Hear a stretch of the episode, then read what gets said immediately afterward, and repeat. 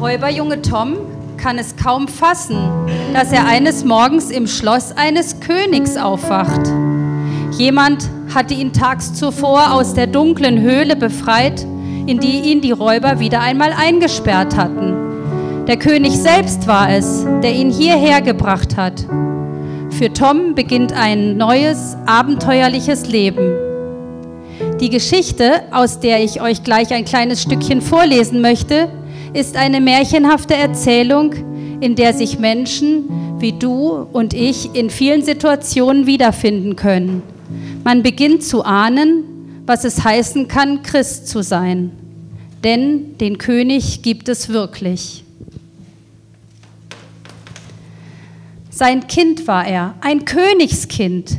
Er, Tom, der sein Leben lang unter Räubern verbracht hatte ob er je aufhören würde, sich darüber zu freuen und zu staunen?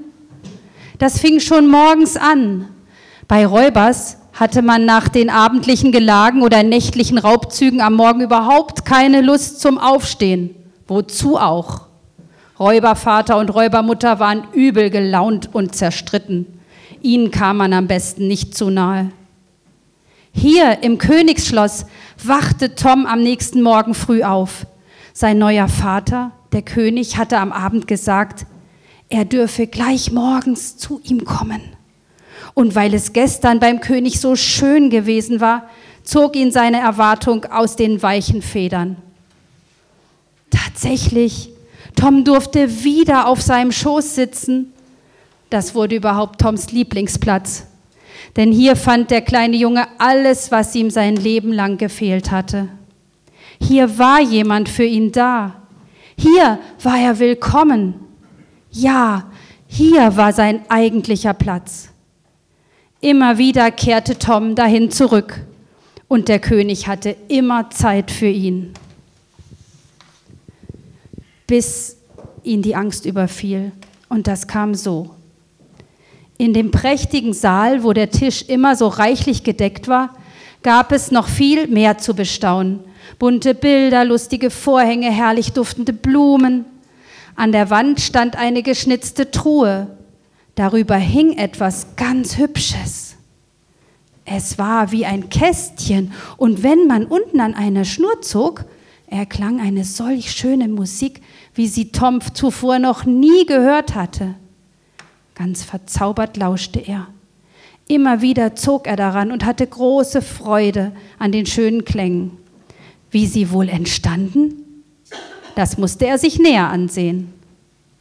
Als alle Kinder zum Spielen hinausgeeilt waren, blieb Tom alleine zurück, schwang sich auf die Truhe, holte das Kästchen herunter und öffnete das Türchen auf der Rückseite. Da waren viele silberne Rädchen, Stäbchen und Hämmerchen, alles sehr, sehr zierlich. Mit seinen plumpen Bubenfingern probierte Tom, ob er selber die Musik irgendwie anstoßen könnte. Oh weh, da war es schon passiert. Irgendwo machte es Knacks und ein Rädchen war gebrochen. Etwas surrte noch kurz und dann war alles still. Schade, nun war es aus mit der Musik. Und er, Tom, er war schuld daran. Was hatte er getan? Da packte ihn die Angst. Er sah sich um.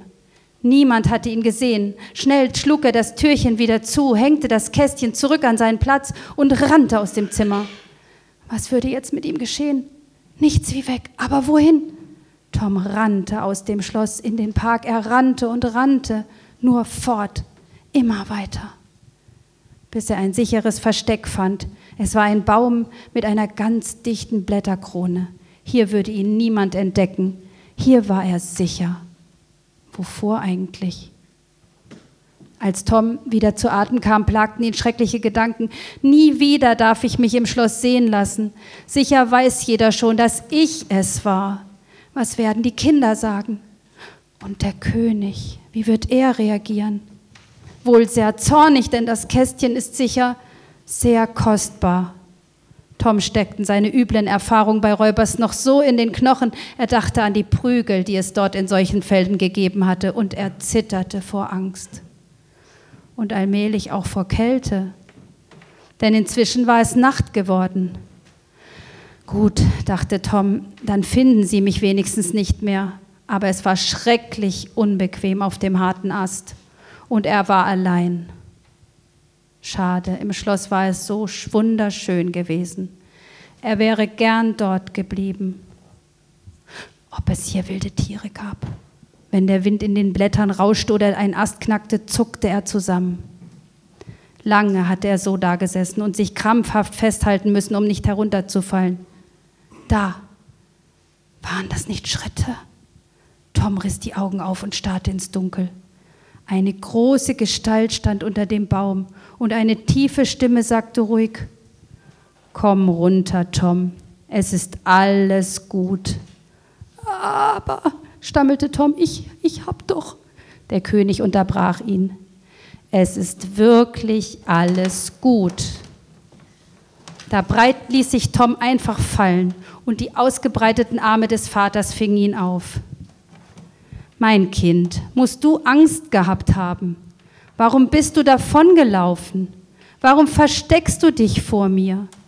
Weißt du, Schuld verstecken, das ist das Schlimmste für dich und für mich. Glaub mir, ich halte immer zu dir, ganz gleich, was du tust. Auch wenn du mal was falsch gemacht hast, kommst du am besten sofort zu mir, denn ich kann alles wieder gut machen. Und ich tue das so gerne. Willst du das lernen? Tom nickte und ließ sich verwundert, aber dankbar von seinem starken Vater nach Hause tragen. So unbegreiflich gut war dieser Vater auch wenn man was angestellt hatte, konnte man zu ihm kommen. Das wollte der Junge sich merken. Aber weil das Kästchen so kostbar gewesen war, beschloss Tom, den Schaden wenigstens einigermaßen wieder gut zu machen. So stand er am nächsten Tag ganz früh auf, pflückte einen großen Blumenstrauß für den König und stellte ihn an dessen Platz.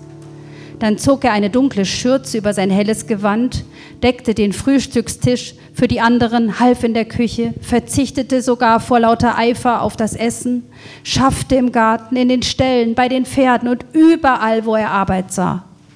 Er mühte sich den ganzen Tag ab und am Abend war er sehr müde von der ungewohnten Arbeit. Eigentlich konnte er mit sich zufrieden sein, er hatte etwas geleistet aber etwas war nicht in Ordnung, als ob ihm etwas fehlte. Mitten in der Nacht wachte er auf. Da saß der König an seinem Bett und fragte, Tom, wo warst du den ganzen Tag und warum hast du mir weder guten Morgen noch gute Nacht gesagt? Danke für den Blumenstrauß, der war lieb gemeint, aber du, du selber hast mir gefehlt. Als Tom ihm erklärte, dass er für den Schaden, den er angerichtet hatte, irgendwie hatte aufkommen wollen, meinte der König ganz ernst, das ist nicht deine Sache. Den Preis hat ein anderer bezahlt. Ich habe dir doch gesagt, dass wirklich alles gut ist. Du darfst hier lernen, dich beschenken zu lassen, nichts selber verdienen zu müssen. So ist das in meinem Reich. Das war zu viel für den Bubenschädel. Verstehen konnte er das nicht. Aber weil er merkte, dass es dem Vater wichtig war, wollte er auch das lernen. Und als der König ihm die Schürze auszog, die er aus Versehen angelassen hatte, und ihn liebevoll zudeckte, wusste er, was ihm gefehlt hatte, das Zusammensein mit dem König, seinem Vater. Der sagte auch noch, du, ich freue mich auf morgen, wenn du wieder zu mir kommst. Da schlief er lächelnd ein. Das, das hatte er noch nie erlebt. Und bevor ich richtig starte, möchte ich gerne noch mal ein Gebet sprechen. Lieber Vater, ich danke dir von Herzen, dass du uns mit deiner großen Liebe überschüttest. Und ich danke dir, dass du eine Herzensbeziehung zu uns willst. Ach Herr, hilf uns doch heute, unser Herzen für dich offen zu halten und dir zuzuhören. Amen. Wir haben ja eben von diesem Tom gehört, wie er bei Räubers aufgewachsen ist und dann zu diesem guten König kam. Und wenn du bei dieser Geschichte ganz genau aufgepasst hast, dann ist in dir vielleicht auch so eine Sehnsucht aufgekommen. Wäre das schön, wenn ich auch diesen Vater erleben könnte, diesen König. Ein liebender Vater, der so ein großes Herz hat, dass er alles gibt und gerne vergibt. Tom kannte das ja gar nicht, das haben wir ja gehört. Bei Räubers lebte jeder auf Kosten des anderen. Solch ein Vater, der überhaupt nicht böse ist und nichts erwartet, kannte er ja nicht. In der Bibel begegnen wir Jesus, der uns diese Liebe entgegenbringt, der sein Leben gibt, obwohl wir es gar nicht verdient haben. Paulus schrieb das mal den Römern in Römer 5, wo er sagt, Gott aber erweist uns seine Liebe darin, dass Christus für uns gestorben ist, als wir noch Sünder waren. Es fiel Tom das wirklich schwer zu glauben, dass da einer so lieben kann. Wie sieht es aus? Bist du auch so ein Tom oder eine Tommy, die nicht glauben kann, dass Gott uns so unbedingt liebt? Egal ist, wie ich bin und was aus mir wird, sondern dass er mich vollkommen annimmt, wenn ich bereit bin, ihn anzunehmen. Wie sieht's aus? Kannst du ein solch Gedanken oder solch eine Geschichte überhaupt ertragen? Du hast doch schon so viel ertragen müssen, obwohl du diesem König vielleicht sogar gefolgt bist. Vielleicht ist dir diese Geschichte aber auch ein Dorn im Auge gewesen, als du das gehört hast. Und du denkst vielleicht, das klingt ja eher wie ein Märchen. Da fehlt mir doch eine ganze Menge, was auf jeden Fall gesagt werden müsste. Wo kommt beispielsweise vor, dass, ein Gott, dass Gott ein heiliger und absolut reiner Gott ist, der Unreinheit und Sünde nicht dulden kann? Wo kommt vor, dass Gott zornig auf Sünder schaut und sie mit ganzem Herzen hasst? Wo kommt vor, dass Gott alle Sünder, die sich gegen ihn stellen, vernichten wird? Ja, ich habe mich doch erinnert, da gab es doch in der Offenbarung wenigstens eine Stelle, wo von Machthabern und all denen, die gegen Gott standen, gesagt worden ist, und sprachen zu den Bergen und Felsen, fallt über uns und verbergt uns vor dem Angesicht dessen, der auf dem Thron sitzt und vor dem Zorn des Lammes. Und mit Lamm ist Jesus Christus gemeint. Sind wir hier nicht vielleicht bei Wunschdenken und Kuschelclub? Soll ich so einen Gott nicht eher fürchten? Und vielleicht geht es dir so, dass du innerlich denkst, mir fällt das ja viel leichter, die Härten des Lebens anzunehmen, wenn ich weiß, dass Gott auch zornig werden kann oder sein kann. Dass er ja wirklich ähm, schwierig, äh, auch, auch gegen mich stehen kann. Aber ich möchte dir was sagen, heute geht es nicht um Wünsch dir was, sondern darum, gemeinsam zu entdecken, dass Gott uns begegnet dass er unsere Herzen berührt. Und zwar vielleicht ein bisschen anders, als du das erwartet hast. Es geht nicht um ein Bild, was du von Gott hast. Es geht darum, dass du ihn persönlich kennenlernst und dich ihm vielleicht auch auf diesem Weg wieder ganz neu öffnest. Und zwar indem du offen bist für den Gott, wie die Bibel uns ihn zeigt. Und natürlich erfährst du auch, er lässt sich nicht einfach in eine Schublade sperren, denn immer, wenn du das versuchst, Gott in eine Schublade zu sperren, wirst du relativ schnell feststellen, dass da noch eine ganze Menge herausschaut, was sich einfach nicht in diese Schublade packen lässt. Und Gott mutet dir tatsächlich zu, dass du dich mit dem Gedanken beschäftigen oder mit Gedanken beschäftigen musst, die nicht einfach in deine Vorstellung von dem, wie Gott wirklich ist, passen.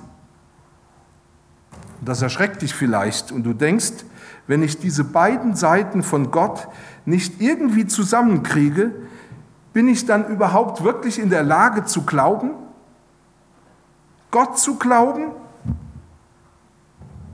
Du merkst, bei Gott ist das durchaus so. Stelle ich eine Frage, tauchen durchaus auch eine Menge weiterer Fragen auf. Aber ich bitte dich heute, öffne ihm dein Herz und lerne ihn kennen. Und zwar lerne ihn auf dem besten Weg kennen, den es gibt, Jesus Christus. Ja, ganz recht, dieser Weg ist ein Name und eine Person. Jesus Christus. Und an ihm entdeckst du, was Gottes eigentliches Interesse ist. An ihm siehst du die Züge eines Vaters, der bedingungslos liebt. Und an ihm siehst du, welch einen Schaden die Schuld und Sünde im Leben eines Menschen anrichten kann. Sie führen zu Tod und zu Trennung von Gott. Aber an ihm siehst du auch, dass Gott nicht will, dass irgendjemand sein Feind ist, sondern das kommt. Gott will eine Beziehung zu dir. Er will eine Herzensbeziehung, eine persönliche Beziehung zu dir. Schon im Alten Testament, relativ am Anfang, wird deutlich, dass das Gottes tiefste Intention ist. In 5. Mose heißt es, wenn du aber dort den Herrn, deinen Gott, suchen wirst, so wirst du ihn finden, wenn du ihn von ganzem Herzen und von ganzer Seele suchst. Gott suchen bedingt, dass ich ihn wirklich finden kann und dass ich Sehnsucht nach ihm habe. Du erfährst heute, Gottes größtes Interesse ist eine Beziehung mit dir. Und wichtig sind hier die Worte von ganzem Herzen und von ganzer Seele. Gott will, dass du dich auf ihn ganz einlässt und dass du herausfindest, wie Gott wirklich ist. In der Bibel finden wir alles, was wir wissen müssen, um Gott wirklich kennenzulernen. Und ich möchte heute anhand einer Geschichte, die Jesus selber erzählt hat, dir dabei helfen, in eine Herzensbeziehung mit Gott hineinzukommen. Oder vielleicht auch diese Beziehung mit Gott, die du vielleicht über die Jahre verloren hast, zu erneuern. Und ich möchte heute im Wesentlichen zwei Gedanken mit euch teilen. Der erste ist, lerne, egal wie sehr du den Vater verletzt, Du kannst immer wieder zu ihm zurückkommen. In Lukas 15 gibt es mehrere Geschichten vom Suchen und Finden. Und eine Geschichte, die Jesus hier erzählt, ist besonders wichtig. Die Geschichte vom verlorenen Sohn oder man könnte auch sagen von den verlorenen Söhnen. Und da sagt Jesus oder erzählt es so, ein Mensch hatte zwei Söhne.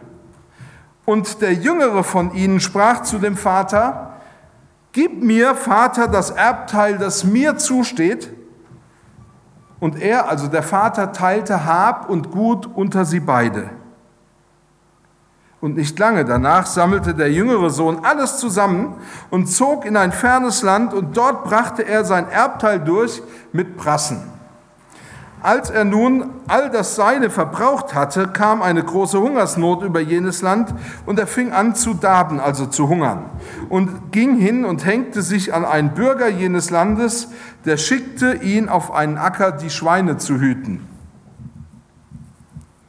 Bis hierher zunächst einmal. Wenn wir uns diese Geschichte näher anschauen, dann entdecken wir, dass die eigentliche Person, an die wir uns heute halten müssen, der Vater ist.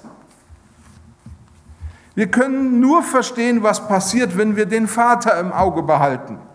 Unser Fokus ist meistens auf die beiden Söhne gerichtet, aber in diesem Gleichnis dienen beide vor allen Dingen dazu, zu zeigen, wie der Vater ist.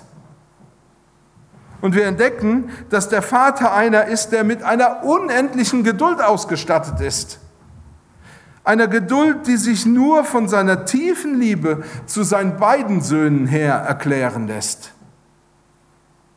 Für uns westlich geprägte Leute ist das kein Drama, diese Geschichte, die wir da im Neuen Testament zu lesen bekommen in Lukas 15.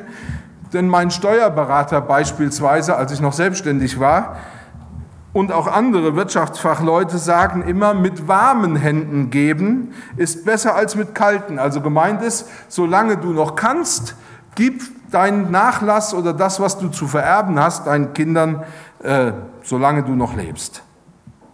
Aber im alten Orient, zur Zeit Jesu, war die Forderung des jüngeren Sohnes für den Vater eine schwere Beleidigung.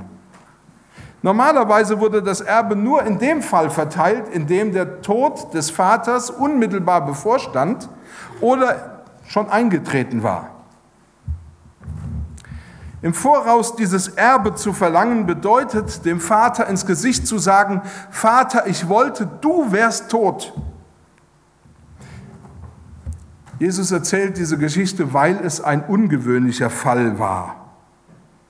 Aber entscheidend ist, dass wir wahrnehmen, dass der Vater hier von seinem Sohn aufs schärfste, aufs schlimmste verletzt worden ist. Allein schon, dass der jüngere Sohn die Bitte äußert, diese Bitte äußert, ist eine schwere Beleidigung und ein Zeichen seiner totalen Rebellion gegen den Vater. Der jüngere Sohn zerstört die Beziehung zum Vater. Er wollte den Vater verletzen. Es gibt in diesem, diesem Text im Neuen Testament in Lukas 15 eine ganze Menge Hinweise, die deutlich machen, dass der Sohn alles dafür tut, um den Vater zu verletzen.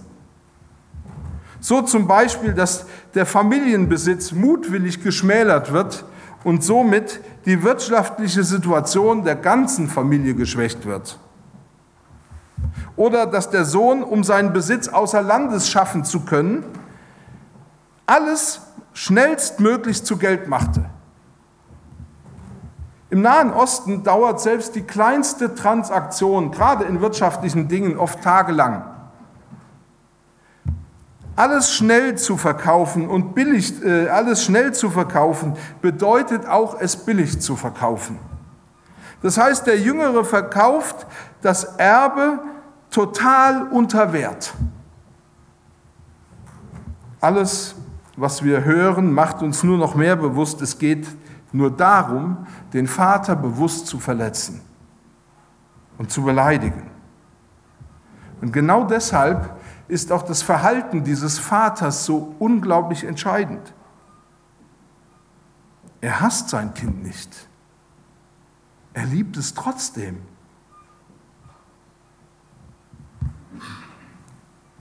Kenneth Bailey schrieb, dies alles zeigt deutlich, dass Jesus nicht einen orientalischen Patriarchen als Vorbild für Gott nimmt. Stattdessen bricht er aus den Einschränkungen der patriarchalischen Kultur aus, um dieses unvergleichliche Bild eines Vaters zu beschreiben, das allein unser Bild von Gott als dem himmlischen Vater bestimmen sollte. Gott handelt ganz anders als erwartet. Geduldig wartet er auf sein Kind. Er zwingt es nicht zurück. Er wartet. Sein Sohn zieht fort. Er bringt sein Erbe äußerst schnell durch.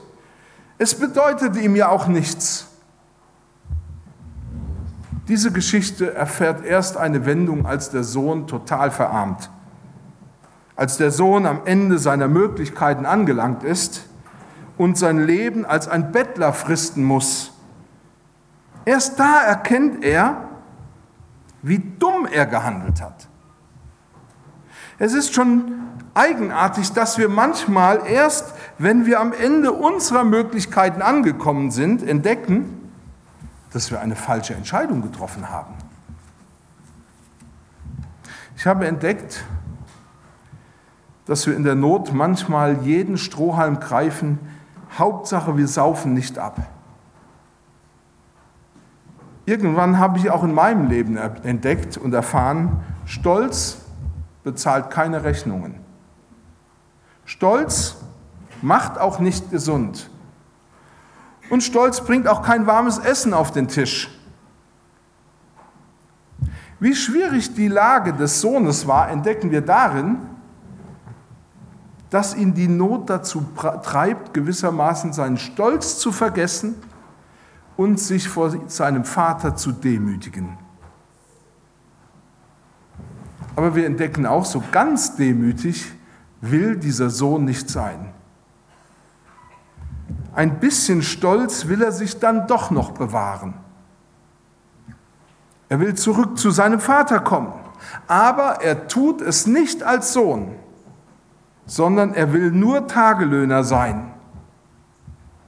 Es wird sehr deutlich, von sich aus kann der Sohn keine neue Beziehung zum Vater aufbauen. Und ob es eine neue Beziehung geben wird, entscheidet sich hier vor allem am, am, Verhalten des Vaters. Und der Vater tut etwas total Unerwartetes und Unübliches. Er tut etwas, was für die alten oder älteren Männer in der Zeit nicht schicklich galt. Als er seinen Sohn in die Nähe des Hauses kommen sieht, rennt er los auf ihn zu. Und der Vater tut etwas total Unerwartetes. Er nimmt diesen Sohn in die Arme. Was hier Jesus erzählt, ist äußerst faszinierend und wenn ich diese Geschichte so lese, fallen mir ständig neue Perspektiven auf. Aber mir geht es heute vor allen Dingen darum, dass du anhand des jüngeren Sohnes erkennst, Gott durchbricht für dich alle Konventionen damit du eine Herzensbeziehung zu ihm haben kannst. Es gibt nichts, keine Sache oder wie schwer du ihn mit deinem Leben vielleicht auch beleidigt haben könntest, was ihn abhält, zu dir zu kommen, dich in die Arme zu nehmen und dich von Herzen lieb zu haben. Es gibt nur eine Einschränkung. Du musst auch wollen, dass er zu dir kommt. Du musst ihn an dich heranlassen. Du musst es von Herzen wollen. Gott will dich. Gott will wirklich eine Beziehung zu dir und nicht in erster Linie, dass du dich anständig benimmst. Die Gründe, warum wir uns vielleicht von Gott entfernt haben, können unterschiedlich sein. Was auch immer dich dazu gebracht hat, gegen Gott zu rebellieren. Vielleicht war das die Geschichte mit Gott dir zu eng oder zu streng. Vielleicht hast du Probleme oder Schmerzen und nimmst Gott übel, dass du so etwas aushalten musst. Du hast eine Entscheidung im Leben getroffen, von der du genau weißt, dass es eine Entscheidung war, die dich von Gott entfernt. Du bist vielleicht sogar schuldig geworden und warst bisher zu stolz zuzugeben und um Vergebung zu bitten. Am jüngeren Sohn erleben wir, egal was es auch ist, du kannst zum Vater kommen und er wird dich mit offenen Armen empfangen. Um zu verstehen, was das bedeutet, dass der Vater dich mit offenen Armen empfängt, musst du dir bewusst werden, was es den Vater gekostet hat, dass er diesen Schritt auf dich zumacht. Er hat seinen Sohn gegeben, Jesus Christus, der sein Leben für dich am Kreuz gelassen hat, damit du zu ihm kommen kannst. Wer den Wert nicht kennt, was es Gott gekostet hat, mit dir zusammen zu sein, der wird auch das, den Wert dieses Opfers niemals richtig schätzen. Und genau das führt uns jetzt zu dem älteren Sohn. Wir haben gelesen, der Mann hatte zwei Söhne. Der ältere Sohn war der Sohn, der zu Hause geblieben war. Und wir können im Blick auf den älteren Sohn lernen, Gott will, dass du von ihm alles erwartest. Er will, dass du von ihm alles erwartest. Der ältere Sohn hat scheinbar alles und er hat doch nichts. Abgesehen davon, dass der Ältere im Haus des Vaters geblieben ist, unterscheidet ihn von seinem jüngeren Bruder sehr, sehr wenig. Er hat keine Beziehung zum Vater. Und er lebt in allem, was der Vater ihm vererbt hat und ihm bietet, wie ein Knecht. Und das sagt er auch. Er bringt es wortwörtlich zum Ausdruck. Er sagt zu seinem Vater, siehe, so viele Jahre diene ich dir und habe dein Gebot noch nie übertreten. Und du hast mir noch nie einen Bock gegeben, dass ich mit meinen Freunden fröhlich gewesen wäre. Nun aber, da dieser, dein Sohn, gekommen ist, dieser habe nichts und tauge nichts, der dein Hab und Gut mit Prassen, also mit Huren verbrasst hat, sagt er, hast du ihm das gemästete Kalb geschlachtet, also das Beste, was wir im Stall hatten. Das Schlimmste ist, dass der ältere Sohn die Freude des Vaters über die Umkehr des jüngeren Sohnes nicht teilen kann und dass der ältere Sohn sich nicht über sein reiches Erbe freuen kann. Für ihn zählt, was die Leute sagen oder was er durch die Rückkehr des Bruders an seinem Erbe verlieren wird. Er hat es ihm keinesfalls verziehen, dass er einfach abgehauen und ihn mit dem Vater allein gelassen hat. Wir sehen, in dieser Familie gibt es einen tiefen Graben zwischen allen drei Mitgliedern. Der jüngere Sohn, der den Vater tödlich beleidigt, und der ältere Sohn, der den Vater ebenfalls tödlich beleidigt hat, weil er seinem Bruder nicht verzeihen kann und weil er sich nur selber als Knecht wahrnimmt. Er erwartet vom Vater nichts als seinen Lohn für seine Verdienste.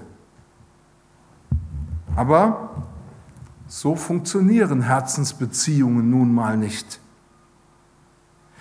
Wenn du beispielsweise deinen Ehepartner oder deine Ehepartnerin, deinen Freund oder deine Freundin die ganze Zeit damit konfrontierst und ihnen aufrechnest, was du verloren hast, als du geheiratet hast oder dich auf sie eingelassen hast und welche Chancen sich ohne ihn oder sie ergeben hätten. Und wie kostbar die verlorene Freiheit war, die du leichtfertig aufgegeben hast, dann wirst du relativ bald erfahren, wie diese Beziehung einen tiefen Schaden hat. Niemand gibt gerne, wenn er dabei zum Sündenbock gestempelt wird. Wenn alles Leid und wenn er für alles Leid, das sich je in deinem Leben ereignet hat, die alleinige Verantwortung oder die Konsequenzen übernehmen soll. Das weckt keine Liebe, sondern Verachtung. Der ältere Sohn verachtet den Bruder und den Vater. Ihm bedeuten die Gaben des Vaters eigentlich gar nichts. Dabei hätte der Vater ihm doch alles zu schenken. Er würde ihm alles geben. In Lukas 12 sagt Jesus, denn es hat eurem Vater wohlgefallen, euch das Reich zu geben. Gott will uns alles schenken. Der Vater wollte diesem Sohn alles geben. Aber auch dieser Sohn hat nie verstanden, dass den Vater nicht das schlechte Gewissen ehrt, sondern dass er sich mehr als alles eine Herzensbeziehung wünscht. Der ältere Sohn könnte an allem, was dem Vater gehört, Anteil haben, wenn er es nur annehmen und den Vater lieben würde. Du kannst an allem, was Gott hat oder besitzt, wenn, Anteil haben, wenn du ihn nur lieben willst. Das gemästete Kalb, das der Vater schlachten ließ, ist Jesus. Er gab sein Leben hin, damit wir in eine wahre und tiefe Herzensbeziehung zum Vater kommen können. Damit der Vater und du einen Grund zur Freude und zum Feiern habt. Am älteren Sohn sehen wir, was es wirklich bedeutet, von Gott getrennt zu sein. Er scheint in allem zu leben und an allem Anteil zu haben, aber nicht wirklich. Er lebt nicht als Sohn. Er lebt vielleicht als Aufseher, vielleicht auch als Arbeiter. Doch Gott will Töchter und Söhne haben. Vielleicht kennst du das ja auch. Du fragst dich vielleicht gerade jetzt, was ist eigentlich passiert? Wie konnte das passieren, dass ich vom Sohn oder von der Tochter zum Arbeiter oder zur Magd abgestiegen bin? Wie konnte das passieren? Dass ich die guten Gaben im Haus meines Vaters nicht mehr genieße, sondern eigentlich als etwas betrachte, das mir gar nicht gehört und an dem ich auch keinen Anteil habe. Was ist passiert, dass ich meinen Bruder oder meine Schwester so ablehne, dass ich ihr nicht mehr vergeben kann? Gott will, dass du eine Herzensbeziehung zu ihm eingehst. Wenn du dich zurückerinnerst für diejenigen, die vielleicht schon einmal diesen Schritt gewagt haben, in eine Beziehung mit Jesus zu gehen oder zum Vater zu kommen, und wenn du dich dann mal zurückerinnerst an die Zeit, als, an, als du Jesus dein Leben gegeben hast, wie du die Liebe Gottes gespürt hast und gedacht hast und dir gewünscht hast, dass du immer in dieser Nähe leben wirst. Und wenn du dich fragst, wie konnte das alles eigentlich so abkühlen? Wie konnte das passieren? Ich möchte dir heute Mut machen. Du kannst zu dieser ersten Liebe zurückkehren. Und dazu musst du eigentlich nur Folgendes tun. Warum auch immer. Komm heim. Kehr um. Komm heim. Öffne ihm dein Herz. Sag dem Vater, dass du mit ihm in diese Herzensbeziehung hineinkommen willst. Wir haben ja euch am Eingang jedem so, eigentlich sollte das zunächst mal als halbes Herz wahrgenommen werden, ein halbes Herz gegeben. Und dieses Herz soll dich eigentlich zum Nachdenken bringen. Die Sonnenheld wird dann nachher noch ein bisschen mehr dazu sagen, aber es soll dich zum Nachdenken bringen und dich mit der Frage konfrontieren, wie sieht es eigentlich mit meinem Herzen aus? In meiner Beziehung zu Gott, ist es eine Herzensbeziehung? Und stehe ich mit ganzem Herzen dahinter oder ist es nur mein halbes Herz? Wie sieht es da bei dir aus?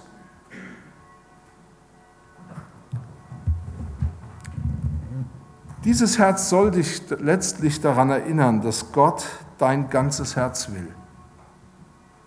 Du kannst heute eine neue Entscheidung dafür treffen, dass du mit Gott eine Beziehung von Herz zu Herz eingehst. Und du kannst, falls du diese Beziehung verloren hast, deine Entscheidung für diese Beziehung erneuern.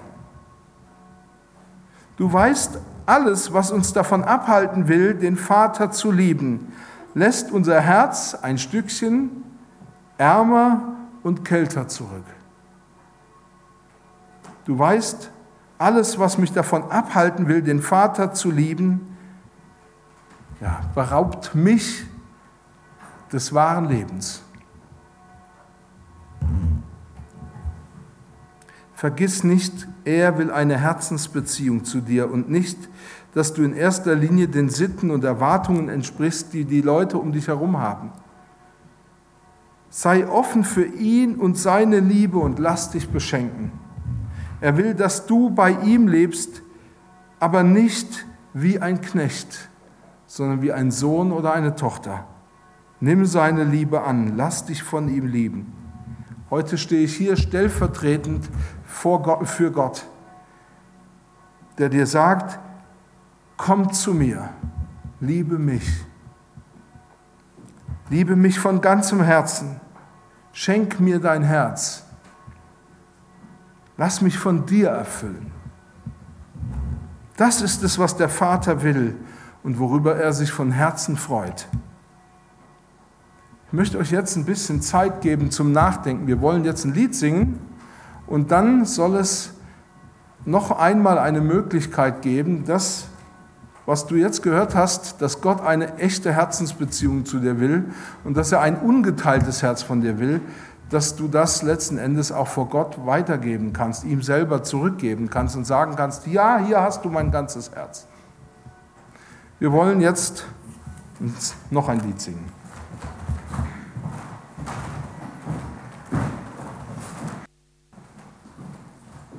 Ich möchte dich, jetzt hast du ja ein bisschen Zeit gehabt, darüber nachzudenken, ob du in diese Herzensbeziehung zu Gott eintreten willst, also vielleicht eine neue Entscheidung treffen, weil du das noch nie gemacht hast, oder eben weil du gemerkt hast, in meinem Leben ist so vieles anders geworden. Die Liebe, die ich schon mal zu Gott gefühlt oder gespürt habe, die ist irgendwie kalt geworden. Es gibt so viele andere Dinge, die mein Herz belagern.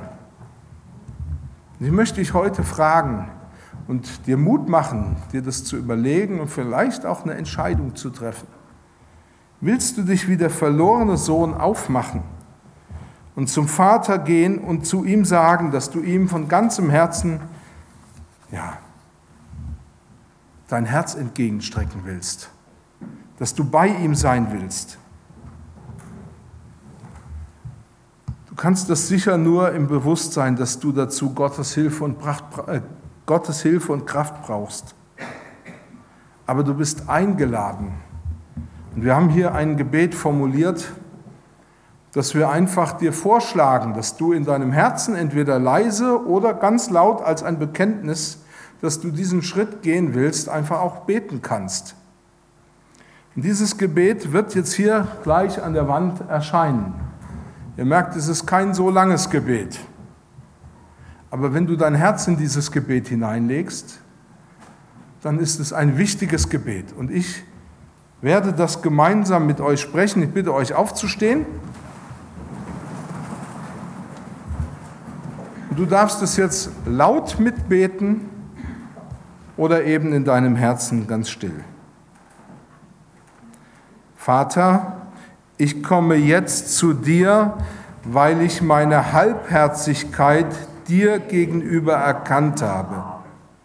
Ich bekenne dir meine Schuld und danke dir, dass du mir vergeben hast am Kreuz auf Golgatha. Ich liebe dich, meinen Gott und Vater, mit ganzem Herzen, mit ganzer Kraft, mit ganzer Seele, mit ganzem Verstand. Herr, nicht mein, sondern dein Wille geschehe in meinem Leben. Amen.